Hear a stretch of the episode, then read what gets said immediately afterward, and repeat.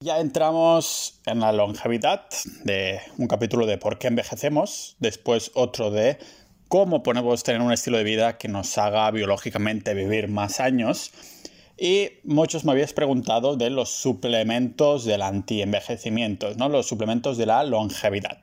Si os acordáis de ese capítulo de Carlos preguntaba si me tomaba alguno de los suplementos que mencionaba, he decidido hacer este episodio para expandirlos. Así que sí, hoy entramos en los suplementos de la longevidad probados por la ciencia, aunque cada uno de estos ha sido en más o menos medida probado más o menos, ¿no? Con cualquier, como cualquier tipo de suplementación, pues le doy una mirada más escéptica porque al fin y al cabo aquí uh, si, si, nos intentan vender un producto, ¿no? Mientras que en el estilo de vida o en el por qué envejecemos es ciencia pura y dura, no nos intentan vender nada y podemos aprenderlo más con los brazos abiertos, ¿no?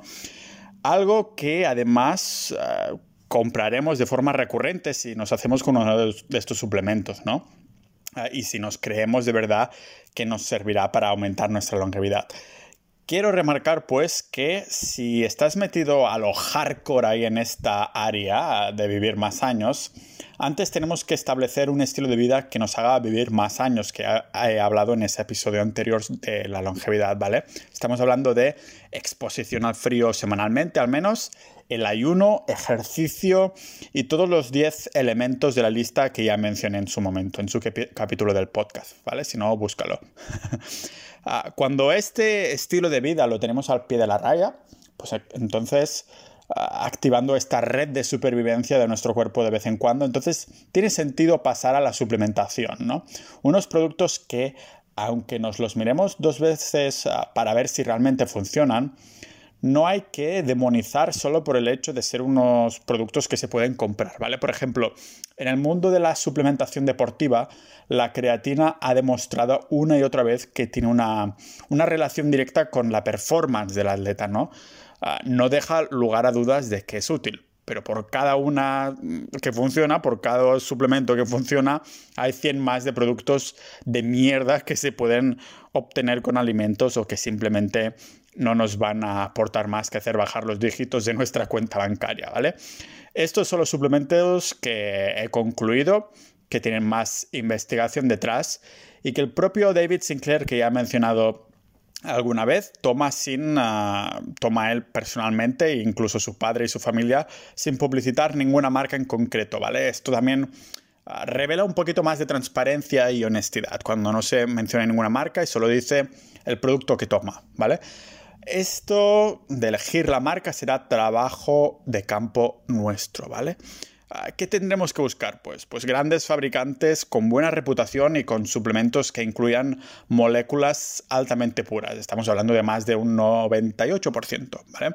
Además también podemos buscar las siglas GMP en la etiqueta, que son más que nada buenas prácticas de fabricación. Así que vamos a entrar en los cinco suplementos uh, que la ciencia ha demostrado de forma bueno, yo diría que actualmente, ¿no? Porque aún se están investigando, pero los que vamos a listar aquí son los que ya han concluido que en efecto tiene una relación directa con nuestra biología. No vamos a hablar de suplementos que nos va a ayudar a vivir más en el sentido de, yo qué sé, omega 3, pues claro que nos hace estar más sano y tener menos probabilidades de enfermedades. Me estoy refiriendo a que ataca directamente, suplementos que atacan directamente a nuestra biología, haciéndola más eficiente para que nuestros años biológicos se reduzcan, ¿vale? Así que entramos aquí en el podcast multidisciplinar de Pau Ninja.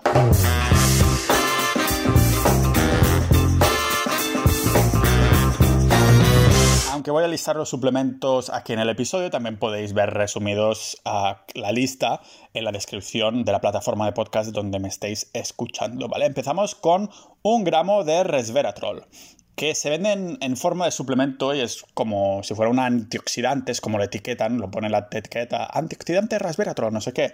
Pero no es este efecto el que queremos, porque ya vimos que esto de los antioxidantes han sido una decepción constante en el campo de la longevidad. El resveratrol es una molécula que encontramos en el vino tinto, las bayas y uva, pero lo siento para los borrachos de turno de vino, ¿vale? Porque de, esos que van con el cartón Don Simón, como yo cuando era adolescente, porque no me daba para más dinero, solo me daban una paga semanal de 5 euros y tenía que ahorrar. Así que lo siento por este tipo de borrachos, porque en todos estos alimentos, incluyendo el vino, se encuentra el resveratrol en muy pocas cantidades, ¿vale? Es por eso que en suplemento es la manera más eficiente de tomarlo, ¿vale? Pero las investigaciones hasta ahora han dejado resultados muy chulos ah, para los que queremos vivir más que el maestro Muten Roshi de Dragon Ball. Aparte de un buen impacto en el corazón, el resveratrol ha llegado a dar una, una extensión de vida de 20% de la vida de en ratones que se ha investigado, ¿vale? ¿Cuál es la función de esta molécula? Pues queremos resveratrol en nuestro recetario de suplementos longevos porque su función está ligada a la activación de las sirtuinas. Ya no es la primera vez que me escucháis decir esto, ¿verdad? Eso es que has escuchado los últimos episodios de longevidad. ¿Qué eran? Pues las sirtuinas eran esa familia de proteínas que regula la salud de nuestras células y también el metabolismo. estudios que avalen esto del resveratrol, pues en la revista Nature Nature, para los españoles sin inglés, se reportó que el aumento de... Mm, pues SIR2, que es SIR-2, que es un tipo de sirtuina, aumentó la vida de los gusanillos en las que se, probó en un 50%, ¿vale? Eso es relevante, aunque sea investigado en gusanos, porque nosotros también tenemos esta, esta la sirtuina, SIR2, ¿vale? Y el amigo David Sinclair pues, reportó en la misma revista que el resveratrol activó las sirtuinas en la levadura extendiendo su longevidad. Y en 2004 el mismo equipo de Sinclair fue capaz de alargar la vida en un 59% del primer vertebrado, un pescado un pez con un nombre técnico que ahora mismo tampoco te podría decir y no nos acordaríamos aunque te lo comentara, ¿vale? Aunque Ah, no es en abundancia, hay cantidad de estudios interesantes que darían soporte al suplemento de resveratrol para convertirnos en inmortales y cada vez se está haciendo más. De hecho, creo que en mi Instagram, en las stories esas destacadas que hay las bolitas debajo de mi perfil, tengo ahí una pequeña story diciendo, bebiendo una copa de vino y diciendo que es por el resveratrol que me lo estoy bebiendo. Pero bueno, aún así que ah, los españoles y franceses, en vez de una pastilla, vamos a preferir la copa de vino tinto, aunque haya menos cantidades de resveratrol. Así tenemos que beber más, ¿no? De hecho, en la comunidad científica de, de la longevidad se le llama a esto la paradoja francesa. Más que nada que los franceses tienen pocas enfermedades cardiovasculares del corazón, a la vez que beben mucho vino tinto en comparación con otras culturas, ¿vale? Ah, pero esto no es más que una hipótesis, porque aunque el vino es el alimento que puede contribuir más en cuanto a la cantidad de resveratrol, la cantidad sigue siendo muy pequeña, ¿vale? Comparado con, la, con lo que se ha administrado a la levadura, las ratas y los gusanos en estos estudios que estaba mencionando. Ah, queriendo probar esta paradoja de los franceses, Sinclair se motivó el mismo año a que ese estudio que he mencionado de que alargó la vida a un vertebrado un 59%, pues el bueno de Sinclair se motivó y, bueno, lo que hizo es que extendió la vida de ratones en una dieta alta en grasas y con resveratrol. Y aquí hay que destacar, y que me parece muy curioso, es que no pareció que la vida de los ratones con una dieta normal, es decir, que no fuera muy alta en grasas, se extendiera. Más que normal, voy a decir común, ¿vale? O sea que solo se extendió esa vida por llevar una dieta alta en grasas combinado con el resveratrol. Si fuera una dieta más baja en grasas no hubiera, no funcionó, ¿vale? La empresa ahí que, fundió, fundió como metalurgia, ¿no? Como el martillo de Thor, no, no, que fundó Sinclair, que estaba centrada en el descubrimiento de la activación de las sirtuinas para alargar la vida, pues hizo que otro activador llamado SRT 1720, vaya nombrecitos les ponen y les podrían poner nombres guapos como el destructor o la vaca que vuela, cosas así, ¿no? Ah, pues descubrió ah, que este otro activador que fuera capaz de extender la longevidad de los ratones en una dieta normal, ¿vale? Pero la investigación con el resveratrol llevó al bueno de Sinclair a perder las ganas de dormir varias noches porque con estos estudios también llegó el drama y la controversia del mundo científico. Como si se tratara de una telenovela, ¿no? Pero en vez de tirar a la madre por las escaleras para heredar dinero de su ex marido, lo que se quería hacer era tirar toda la evidencia con otra evidencia que fuera contraria, ¿vale? Por ejemplo, se decía que el resveratrol en el mismo no es que activara las sirtuinas directamente, sino que lo, hacía de una forma indirecta a través de las proteínas involucradas en notar la energía de las células. Aún así, nosotros que escuchamos este maravilloso podcast y estamos interesados en la longevidad, que intentamos ahí entender todo este mundo para vivir más que Drácula, lo que tenemos claro es que funciona el resveratrol como molécula, ¿no? Dando un efecto ahí metabólico muy interesante, ya sea de forma directa o indirecta. ¿A quién le importa a quién se cuelga la medalla, no? La empresa eh, GlaxoSmithKline compró la empresa de Sinclair en 2008, aunque la cerró por ahí en 2013, me parece que era, ¿vale? Esta, esta, compra le salió cara, la broma también, porque el precio de compra fue de 720 millones casi peor que la compra de, MySpace. pero la venta no creo que fuera cuestión de ciencia o no ciencia, pero más de negocio o no negocio, ¿vale? Sea como sea, ninjas de la vida y de la longevidad, que el resveratrol ofrece beneficios no solo para, para alargar la vida nuestra, pero también la salud en general es un hecho, ¿vale? Incluso parece tener un efecto para el Alzheimer, haciendo que uh, un biomarcador que se llama A-beta, que se encuentra en la sangre de pacientes con esta enfermedad, pues se encuentra en mucha menos cantidad para los que toman esa molécula, resveratrol, ¿vale? ¿Hay efectos secundarios? Lo que Sinclair toma es un gramo diario y parece ser que ni a corto plazo tiene efectos secundarios y a largo plazo tampoco. Que se lo digan a los franceses, ¿no?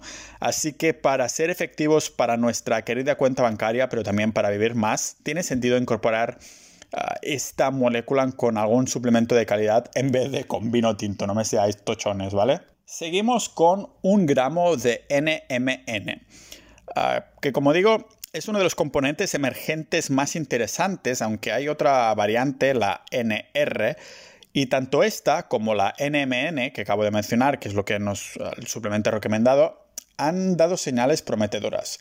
Nos centraremos en la segunda, la NMN. ¿Vale? Ah, que es la que está en boca de todos, literalmente, porque es un suplemento. ¿Y por qué nos vamos a centrar en esta? Pues que porque el uh, ribosido de nicotinamina, NR, converge a NMN y es más barato, pero no eleva los niveles de NAT tan bien como lo hace NMN. Ah, que ahora veremos el qué es, pero ya os sonará mucho esto del NAT porque ya lo he mencionado en los dos últimos episodios que trataba la longevidad. Como en la mayoría de los suplementos de longevidad, Ah, no se ha probado con humanos o, si se ha probado, pero aún no sabemos los resultados porque los estudios sobre alargar la vida tardan años, sentido común, ah, pero sí está en el mercado sin recetas. Y esto es un buen indicador de que es segura para el consumo humano, ¿no? En forma de pildorita. Y podemos tomar los estudios que se han hecho hasta ahora para llegar a una primera conclusión.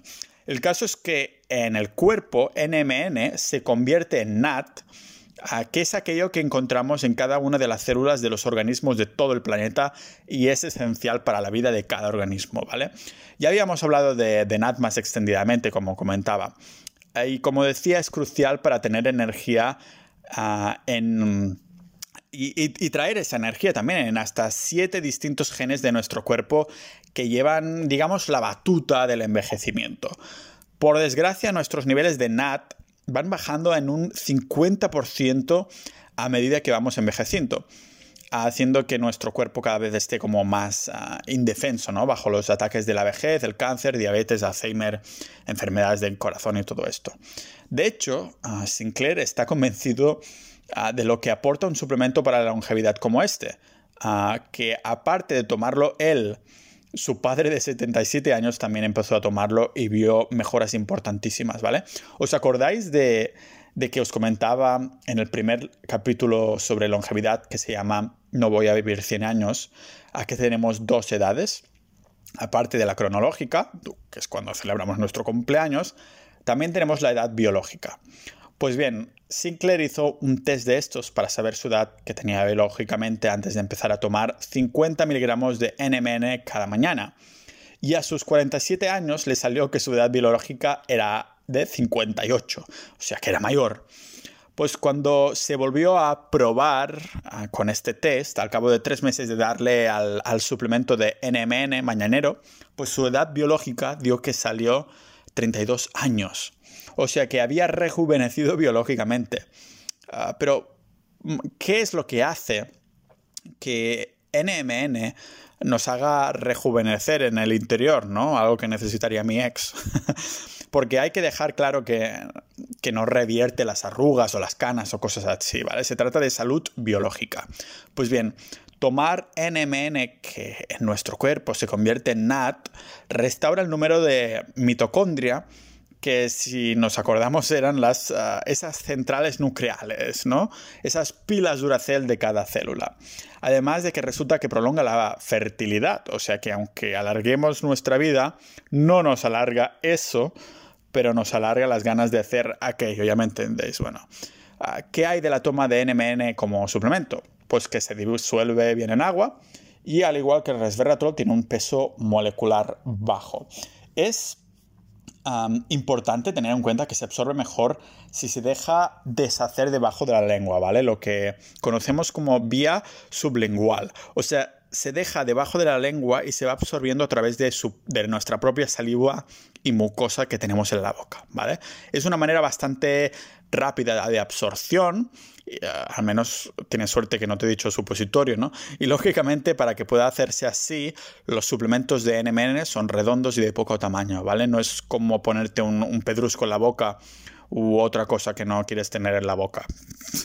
bueno, que es idóneo consumirlo así porque la absorción de NMN puede llegar a ser de hasta 250 veces más efectiva que simplemente tragártelo como una pastilla a modo de traducción en números reales, ¿vale? Una pastilla de, de 25 miligramos dejándola debajo de la lengua puede resultar al equivalente a tragársela tal cual de una dosis de 6.250 miligramos, que serían unas 12, veces más uh, la dosis requerida de uh, 500 miligramos cada mañana. Antes de seguir con el siguiente suplemento, unas gracias muy rápidas a todos los miembros de Sociedad.ninja, la comunidad del podcast en la que hablamos de todos los temas de los que hablo aquí en el podcast. No solo debatimos los episodios, sino que cada uno ahí va preguntando o va compartiendo cosas y salen debates súper interesantes. Por solo 5 euros al mes te puedes unir a esta comunidad y lo que haces es que este podcast sigue siendo gratuito para todo el mundo, sin publicidad, sin sponsor y totalmente objetivo, ¿vale? Lógicamente también tenemos un canal de longevidad y es bastante activo, tengo que decirlo, en el que hablamos de la exposición al frío, de estos suplementos y de cosas súper interesantes. Ya os digo, por solo 5 euros al mes que es el mismo precio de lo que cuesta una botella de agua en un avión de Ryanair, ¿vale? Así que muchísimas gracias a todos los miembros de Sociedad Ninja para hacer este podcast posible, que ya hemos pasado los 100 miembros, por cierto. Seguimos con el siguiente suplemento. El siguiente suplemento es un gramo de metformina, que se recetan para los diabéticos tipo 2 y sí, también se ha vinculado al incremento de la longevidad. De hecho, en 25-26 estudios en rata la metformina ah, también mostró potencial en protección contra el cáncer y las buenas noticias es que es mucho menos tóxica que la ah, rapamicina, que, haciendo algo similar, ¿no? que es una mímica ah, de la restricción calórica. La rapamicina no la recomendamos como suplemento en esta comunidad de científica de la longevidad, no se recomienda, porque sirve para bajar la respuesta inmune muy fuertemente incluso para facilitar la aceleración en un trasplante de órganos. Así de invasiva es, ¿no? Ah, como vemos es súper poderosa, ah, pero sigue siendo muy tóxica. Aún así, los ratones a los que se les administró minucias de rapamicina en los últimos meses de su vida vivieron entre un 9 y un 14% más de lo esperado, ¿vale? Ah, por eso la metformina ahora toma el mando, por... pero sí que es verdad que que de esta lista se trata del suplemento más fuerte y por eso en la mayoría de los países occidentales se pide receta médica. En los últimos años, algunos científicos que estudian todo esto de la longevidad, pues empiezan a tomar metformina antes de tener diabetes, ¿vale? Como prevención para mantener los niveles de azúcares en sangre a raya. Pero aparte de los estudios en ratas que mencionaba hace un segundo, los expertos también han mirado a cientos de miles de diabéticos tipo 2 que toman metformina a lo largo de su vida.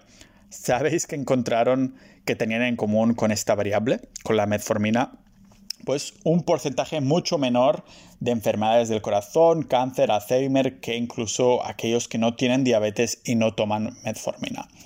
Me parece una locura pensar que hay una droga que los doctores pueden recetar y que lo hacen a menudo por todos los diabéticos que hay, cada año más de hecho, ah, y que como efecto secundario, eh, efecto secundario resulta que están reduciendo todos los aspectos que nos hacen envejecer.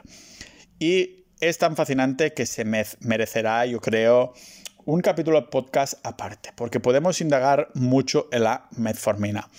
Por ahora, lo, que, lo único que nos hace falta saber es que ah, es un suplemento de la longevidad ah, que se necesita receta médica y es para los ah, diabéticos tipo 2. Así que vamos a continuar con el siguiente que sí que está mucho más a la mano de todo el mundo. Estamos hablando de 83 gramos de aspirina, porque el origen más remoto del componente activo de la aspirina lo podemos remontar a la Grecia antigua, los egipcios y hasta los sumerios, ¿vale? Este componente, el que está dentro de la aspirina, se fue ah, transformando y purificando cada vez más hasta que en 1897 uh, Felix Hoffmann, un químico de Bayer, que es una empresa farmacéutica alemana que desde aquel entonces aún existe, modificó el ácido salicilio para crear ácido acetilasalicílico, no sé ni cómo se pronuncia, ¿va? un ácido muy fuerte, y que entonces ah, lo pasó a llamar aspirina. Uh, esto de la aspirina sí te suena, ¿no? Yo aún me acuerdo de cuando me tomaba la aspirina infantil que tenía un sabor buenísimo, como no sé si eran fresas o yo qué sé. Pero bueno, al principio esta empresa, el Bayern, le debió parecer que tenía mejor sabor la heroína, porque ese era el medicamento, el medicamento antitos en el que estaban trabajando cuando el señor Félix Hoffman dijo, eh, que he transformado esto y me ha salido una aspirina. Y dijeron, no, no, preferimos investigar más la heroína. Aún así, se probó la aspirina y se vio que era mucho más tolerable para el estómago que el ácido anterior que, se tomaba antes, ¿no? que tenía ese mismo componente. Los beneficios de tomar aspirina en general se pueden poner en una lista más larga que los años que vamos a vivir si seguimos al pie de la letra este podcast. Pero la aspirina fue uno de los primeros componentes que se probó en esta, en esta área y se largó la vida de ratones macho en laboratorio. La diferencia ahí entre machos y hembra, los ratones machos y hembra, podría ser porque hay una diferencia de cómo se metaboliza la aspirina, ¿no? Por su lado, las hembras fueron más eficientes convirtiéndola a, ácido salicílico, que es 100 veces menos eficiente en cuanto a la inhibición de COX-1 y dos veces menos eficiente la inhibición de COX-2, ¿vale? COX no me refiero con CK, COX-2, como pollas 2, no, me refiero a COX, C-O-X, de acuerdo, que ya he mencionado anteriormente. Pero no hace falta definir estos enzimas, ¿no? Porque vamos a que juegan un rol importante en la longevidad, no hay que ser un Sherlock. Ah, pero sí, en estos test se les daba a los ratones ah, dosis de 20 ppm, que es una medida de concentración, pero a los nuevos estudios se les ah, está dando mucho más, de 60 a 200 ppm, ¿vale? Aquí sí tenemos estudios en humanos y dependiendo de la dosis, se ha demostrado incluso reducir el cáncer a incluso no tener ningún tipo de efecto. O sea que la dosis será crucial. Por esto en la comunidad, mm, pues todo el mundo está pendiente de estos nuevos estudios con ratones donde se, se presta especial atención a la dosis para ver hasta qué punto se puede extrapolar en humanos, ¿no? Pero aunque estemos acostumbrados a tomar aspirina en forma de pastillas, hay un estudio interesante de la mano de uh, Pharma, vaya pronunciación en inglés americano que tengo, chaval, que bueno, esta, esta empresa han desarrollado una manera de administrarla que es como la de los fumadores, ¿no? Con parches. Ah, pero en vez de ser parches de nicotina, se trata de, eso, pero con aspirina. Parches del componente de la aspirina, ¿vale? Haciendo que la aspirinamina, la base del medicamento que conocemos, sea chupada por nuestra piel. Los resultados con este sistema, si con parches en vez de pastillas, fueron más prometedores porque con ratones se incrementó la vida del ratón en un 27% de más de años de vida. Este es un, campo bastante nuevo y la aspirina, aunque ayuda a la longevidad, tampoco ofrece unos resultados mega redundantes, ¿vale? Aún así, se está mirando cómo reducir los efectos negativos que puede tener a nuestro estómago en dosis altas para así tal vez poder tomar más cantidad de aspirina y que tenga, más efectos, ¿vale? Una solución, como no, podrían ser estos parches para la piel, así se evita que, ah, que pase por el estómago por completo, ¿vale? pero hay más, un suplemento más que me gustaría indagar. Se trata de la dosis diaria de vitamina D, otra excusa más para tomar un multivitamínico. Pero ya sabemos que la, la vitamina D ayuda al cuerpo a absorber el calcio pero los efectos que se van descubriendo son cada vez más amplios. ¿Qué papel juega la vitamina D en nuestra querida longevidad? Pues bien, los gusanillos tampoco se salvaron de ser investigados en este suplemento. Al igual que todo lo anterior, activan los genes de longevidad y se extendió los años de vida en un 33%, rebajando todos los indicadores del envejecimiento. ¿Os acordáis de estos nuevos, no nuevos, nueve, que no sé ni hablar ya, indicadores de envejecimiento que comenté en el capítulo de No voy a vivir 100 años, ¿vale? haciendo que se desplegaran cientos de proteínas de los gusanos. Ahora mismo, si digo desplegando proteínas y no me entendéis, es que ah, os falta escuchar ese episodio primero de longevidad que hice, el de no voy a vivir 100 años, ¿vale? Ah, concretamente el del apartado de pérdida de proteostasis, muy importante. Eso es la referencia, ¿vale? Aunque me haya dejado mm, este apartado por el último, el de la vitamina D, no es por orden de importancia, porque si tuviera que clasificarlo, seguramente pondría el suplemento de vitamina D al principio de todo. No sé si el primero, pero el top top seguro. Y os digo el por qué. La vitamina D es convertida en vitamina D3 por nuestro cuerpo y de hecho la vitamina D3 es una hormona de tipo esteroide que se llama calcitriol, ¿vale?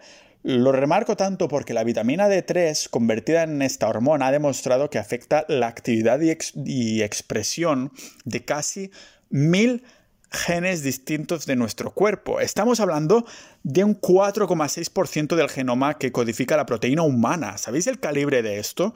Ah, no querría yo que casi el 5% de mi ordenador portátil dejara de funcionar porque segurísimo que no lo podría utilizar bien, ¿vale? Por eso la vitamina D y el efecto que tiene en nuestra longevidad, se va a merecer también una publicación del podcast aparte para ella sola. Es muy importante y podemos indagar mucho más, ¿vale?